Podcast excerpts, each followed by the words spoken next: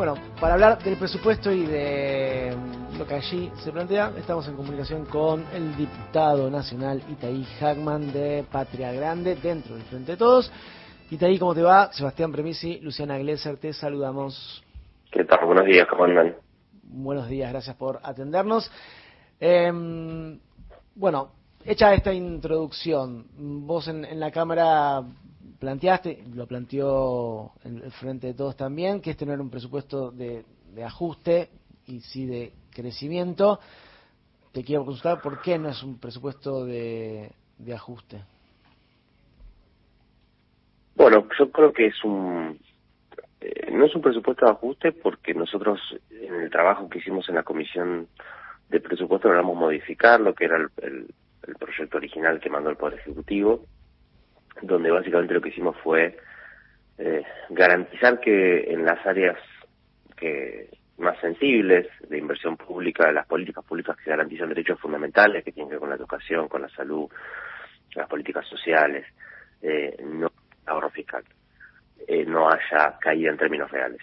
Eh, sí es un presupuesto que tiene un ahorro fiscal que se da sobre todo en, en los subsidios energéticos vinculado a la política de segmentación tarifaria, eh, y si es un presupuesto que tiene muchas restricciones, algunas que que, que uh, tienen que ver con la situación económica de la Argentina, con los desequilibrios macroeconómicos y más, y, otras restricciones tienen que ver con el acuerdo que la Argentina firmó con el Fondo Monetario Internacional, más allá de que en mi caso y este, muchos otros del diputados del Frente de Todos no, en su momento no acompañamos el acuerdo con el fondo, eh, es el acuerdo que la Argentina tiene firmada y uno discute dentro de esas restricciones, ¿no? Creo que dentro de esas restricciones pudimos garantizar, por lo menos en las áreas más sensibles, que no caiga la, inversión pública eh, y, bueno, por eso es que nos pareció un, eh, un presupuesto razonable. También pienso que lo determinante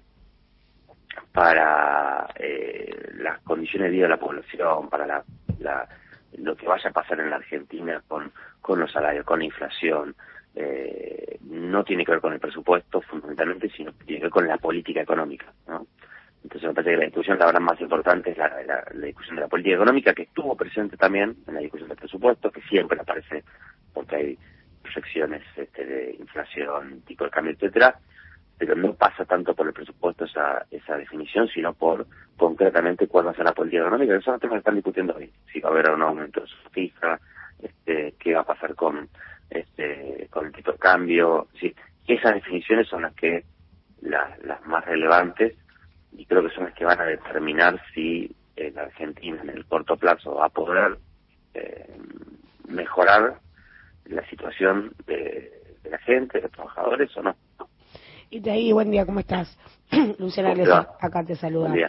Digo, más allá de, eh, como bien decís vos, ¿no? Digo, que el, no es un presupuesto que cae la inversión pública para sectores sensibles en términos reales, uno ve cómo viene la evolución eh, eh, de este año, sobre todo desde que asumió Sergio Massa, y realmente es brutal la caída, ¿no? Digo, y en pensar en esto, ¿no? Digo, porque ¿qué son los recursos también del Estado? Digo, dólar soja, ¿no es eh, también eh, recursos para sectores privilegiados, línea de créditos productivos a las pymes? ¿No hay todo un motor, nos está motorizando un montón de recursos, digo, para eh, activar la oferta y no la demanda en este sentido y no ponerle plata en el bolsillo a las personas? Digo, ¿No hay un criterio, una lógica uh -huh. así de derrame, si querés? Bueno, ahí ahí me parece, ese me parece la discusión más más importante que va, por eso decía la referencia de que de que, que, es, que esa es la discusión más importante que no eh, que no es lo que se discute en el presupuesto, ¿no? Digamos, que es la política económica. Eh, efectivamente, digamos, eh, la, por ejemplo, las medidas, hay, hay que distinguir, ¿no? Eh, el dólar soja me parece que fue una, una concesión que se le hizo a un sector que extorsionó a la sociedad argentina en su conjunto, ¿no? En, amparándose en, el poder que tiene el poder económico eh, por, por tener los granos y, este, y en un contexto de escasez de divisas, eh, sabiendo, digamos, lo, lo valioso que eso era la Argentina y lo desestabilizante que era para la Argentina si esas exportaciones no se, no se liquidaban eh, y efectivamente fue una, una concesión que por supuesto a mí no me hace ninguna gracia y, me parece que tiene consecuencias muy negativas. Eh, obviamente frente a la espada y la pared, entre eso y una devaluación era mejor eso, ¿no? Porque la alternativa era la devaluación, que era lo que, si querés, lo que pedían de fondo. Ahora, esa es una decisión que tomás cuando estás al borde del, precipicio y tenés que elegir entre Guatemala y Guatemala. La pregunta es cómo llegamos a esa situación. Y la, respuesta a cómo llegamos a esa situación tiene que ver con ciertos déficits en la gestión económica que, por ejemplo, eh, no permitieron que en un contexto de saldos comerciales muy importantes como lo que tuvo la Argentina estos dos años y medio, no pudiste acumular reservas. ¿no? Entonces, bueno, como no pudiste acumular reservas, eh, llegaste al fin del año 2022 sin dólares en el Banco Central y teniendo que darle un dólar soja para que te liquiden las exportaciones. Eso efectivamente es un reflejo de errores, de problemas muy en la, política económica. Y después, por otro lado, no hay, por lo menos con la misma intensidad, políticas para, este, digamos, recomponer los ingresos y los salarios de los trabajadores. ¿no? Entonces, eh, eso por ahora no hay, digamos, con el dólar se hizo una compensación que fue el bono este para, para los indigentes que está implementando, eh, con, algunos problemas de implementación, eh, pero todavía no tenemos claro si va a haber o no, o qué política va a haber para la recomposición de los trabajadores este, formales, si es aumento de suma fija, si es bueno a fin de año.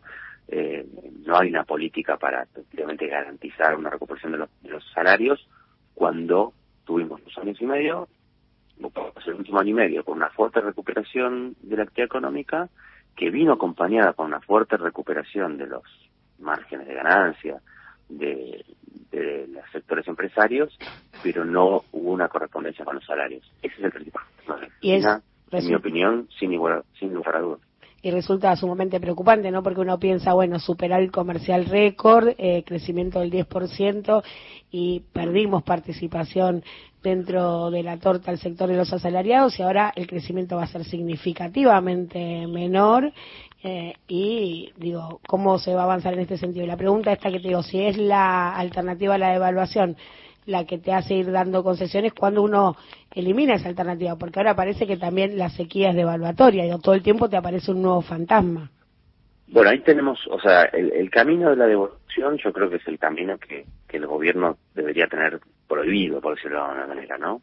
Eh, es, una demanda de un sector del poder económico, es una demanda de, un sector de la oposición, probablemente sea una demanda del propio Fondo Monetario Internacional ese es el, camino que eh, minaría cualquier posibilidad de recuperar eh, poder adquisitivo en la sociedad argentina en el corto plazo. una devaluación hoy hundiría a la Argentina en una recesión, tendría un efecto eh, muy fuerte en términos de redistribución del ingreso, aumentaría fuertemente la pobreza, bajaría más todavía los salarios.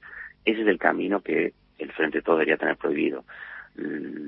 digamos, lo cual no significa que aún no tomando ese camino no haya problemas, ¿no? Entonces, eh, la pregunta es cómo hacemos nosotros para poner como objetivo primordial de la política económica la recuperación de los salarios, la recuperación de, los ingresos. Y hoy eso tiene fundamentalmente que ver, en mi opinión, con eh, lograr disciplinar, si querés, en algún punto, a los sectores que están teniendo ganancias extraordinarias. Porque eh, hoy no pasa tanto por una digamos, poder llegar a algunos sectores, sobre todo sectores informales, eh, a través de una política fiscal expansiva, donde el Estado directamente transfiere recursos. Pero es lo que vos necesitas, por este dato mismo que, que señalabas vos de la distribución del ingreso, la distribución funcional del ingreso, lo que necesitas es que por lo menos una parte de esa rentabilidad extraordinaria que el sector empresarial viene teniendo eh, se distribuya hacia los trabajadores. Y, eso y eso se hace a través de negociaciones. Digo, obviamente los trabajadores lo hacen a través de sus negociaciones paritarias, hacen sus demandas.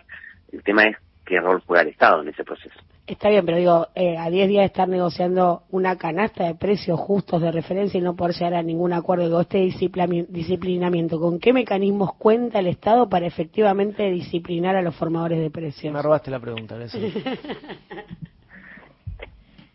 son dos discusiones, ¿no? Digamos, el tema de los precios y el tema de los ingresos. Yo respecto a los ingresos, de lo que yo escuché hasta ahora, la, propuesta más interesante me pareció esta idea de un aumento de suma fija, ¿no? Eh, yo sé que hay sectores sindicales que no les gusta, pero me parece que es una medida razonable porque eh, establece un aumento salarial que al hacerlo por suma fija impacta proporcionalmente de manera más significativa en los sectores, en los estratos de salarios más bajos, eh, y me parece que eso en este contexto es justo y necesario. Eso por el lado de los ingresos. Por el lado de los precios, eh, a ver, obviamente no hay una medida o una receta para controlar precios, para bajar inflación. Eh, a mí me parece que, que la posibilidad de establecer acuerdos de precios siempre es útil. Obviamente que los acuerdos de precios en sí no resuelven las, las inercias inflacionarias. Acá se requiere, se requiere una política de estabilización, pero tiene que ser una política de estabilización no de las clásicas que conocemos, que normalmente justamente vienen por el, lado del ajuste. Tiene que ser una política de estabilización que, que se combine con una política distributiva, ¿no? Se puede, yo estoy convencido que se puede.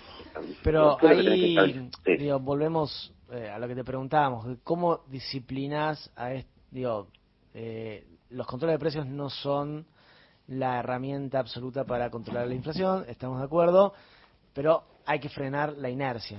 Y una manera de frenar la inercia es tratar de congelar, bueno, eh, salario, eh, salarios no, eh, los precios, quizás dar este aumento de suma fija. Economistas más de, vinculados al frente de todos también dicen, bueno, das el aumento de suma fija y eh, cerrás paritarias durante un tiempo y ahí frenás la suba de, costos y eso lo tenés que hacer con poder político y poder disciplinador del Estado. Sí, está claro, se requiere obviamente un fuerte consenso dentro del Frente de Todos para eso. Eh, obviamente que hoy tenemos, eh, que tenemos eh, una mayor autoridad política dentro de la gestión económica del gobierno de la que teníamos antes, sí, la tenemos.